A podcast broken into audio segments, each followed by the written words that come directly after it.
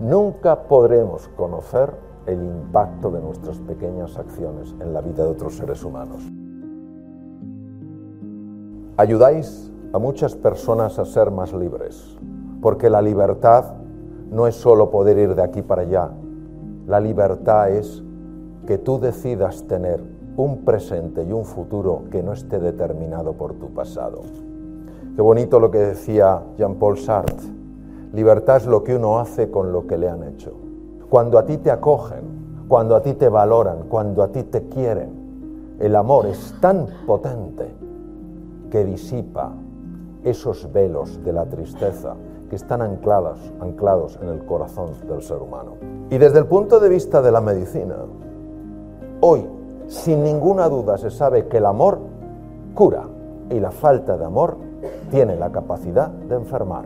Pues Elena Harford ha estudiado durante 40 años hasta qué punto las emociones tóxicas que son la desesperanza, eh, la sensación de impotencia, la soledad, pueden afectar la salud. Y han llegado a la conclusión que entre el 60 y el 90% de las consultas a médicos generales tiene una relación directa con esto. La pregunta es, ¿cómo es posible? ¿Cómo es posible que el estado emocional de una persona tenga tanto impacto en la salud, en el mundo físico, en el mundo biológico, ese del que Descartes decía que estaba tan separado? Mirad, hace 2500 años los médicos griegos ya lo sabían. Y el padre de el padre eh, de la medicina Hipócrates de la escuela de Pidauro lo dijo, las fuerzas naturales que se encuentran dentro de nosotros son las que verdaderamente curan las enfermedades.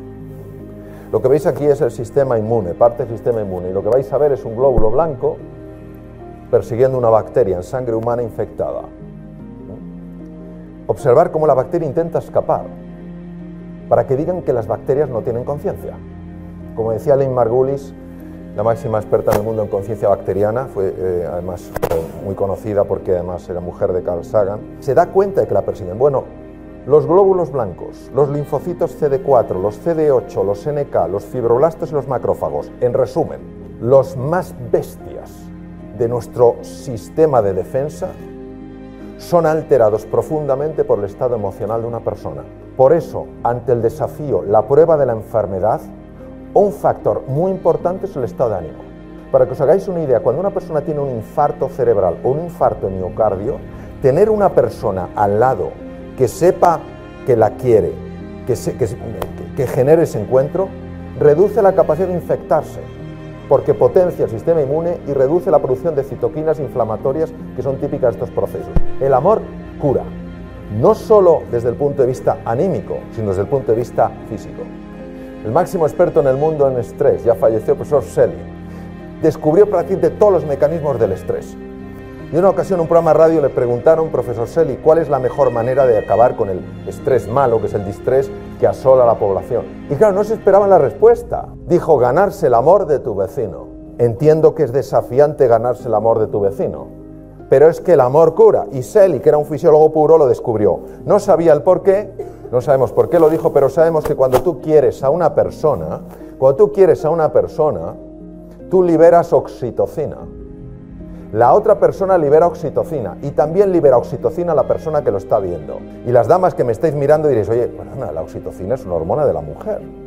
Resulta que el hombre también tiene estas cualidades. La oxitocina es una hormona de la mujer y una hormona del hombre que aparte de, eh, de tener un impacto en el proceso del parto, en la lactación y todo eso, es una hormona que protege el corazón, regula los niveles de lípidos y si tienes una infección en la sangre ayuda a combatirla.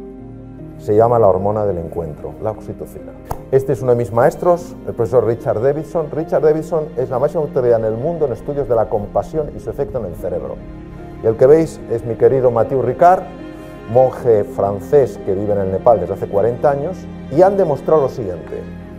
Cuando una persona visualiza queriendo no solo a sus seres queridos, sino queriendo a aquellos que parece que no son tan queribles, algo empieza a ocurrir en su cerebro.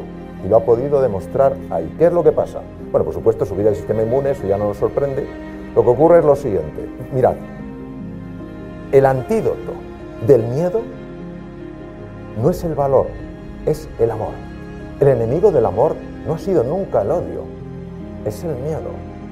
Ya lo decía Mandela, No tenemos miedo a nuestra oscuridad, tenemos miedo a nuestra luz. Richard Davidson ha demostrado que cuando una persona se ejercita en amar poco a poco, transformando lo que es un sentimiento en una decisión, porque hay tres amores. Está Eros, que es el amor romántico, está Filia, que es el amor filial, el amor a los hijos, el amor al amigo, y está Agape, el amor. El querer a la gente como expresión de que valora su dignidad. Pues lo que ha visto es que cuando tú te entrenas en esto, un área del cerebro que está justo encima del ojo izquierdo, la corteza órbito-frontal izquierda, aumenta en espesor. El fascículo de la, un fascículo que se llama fascículo uncinado porque tiene forma como de gancho, que va desde la corteza orbitofrontal al lóbulo temporal a las amígdalas hace más grueso, con lo cual las amígdalas están menos activas. Bien, entonces, ese haz, el fascículo uncinado, aumenta el tamaño, se puede ver con una técnica que se llama tensor de difusión, y se ve perfectamente cómo tú puedes controlar mejor tu miedo y tu agresividad sencillamente porque has desarrollado tu capacidad de amar. Impresionante.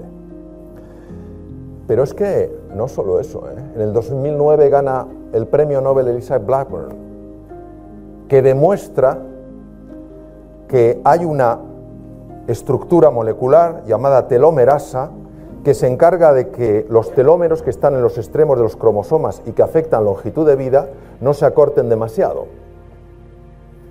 Ella buscó madres que tenían hijos con problemas neurológicos graves y conductas muy difíciles, madres que o habían sido abandonados por su pareja o no tenían ningún tipo de asistencia y tenían ellas que hacer frente a esos desafíos absolutamente solas.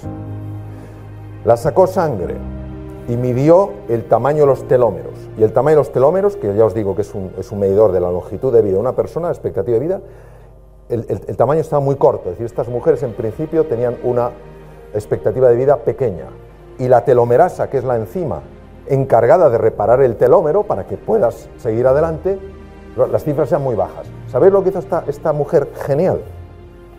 Hizo que estas madres que no se conocían se conocieran que se sintieran escuchadas, comprendidas, valoradas y queridas. Meses después la sacó sangre, atención, la longitud del telómero era ya normal y las cifras de telomerasa se habían normalizado. El amor cura, incluso a nivel genético y molecular. Entonces, para el mundo, tú puedes ser tan solo una persona, pero para una persona y en un momento determinado, tú puedes ser todo su mundo tú puedes ser, tú estás siendo todo eso mundo. Por eso, gracias y adelante.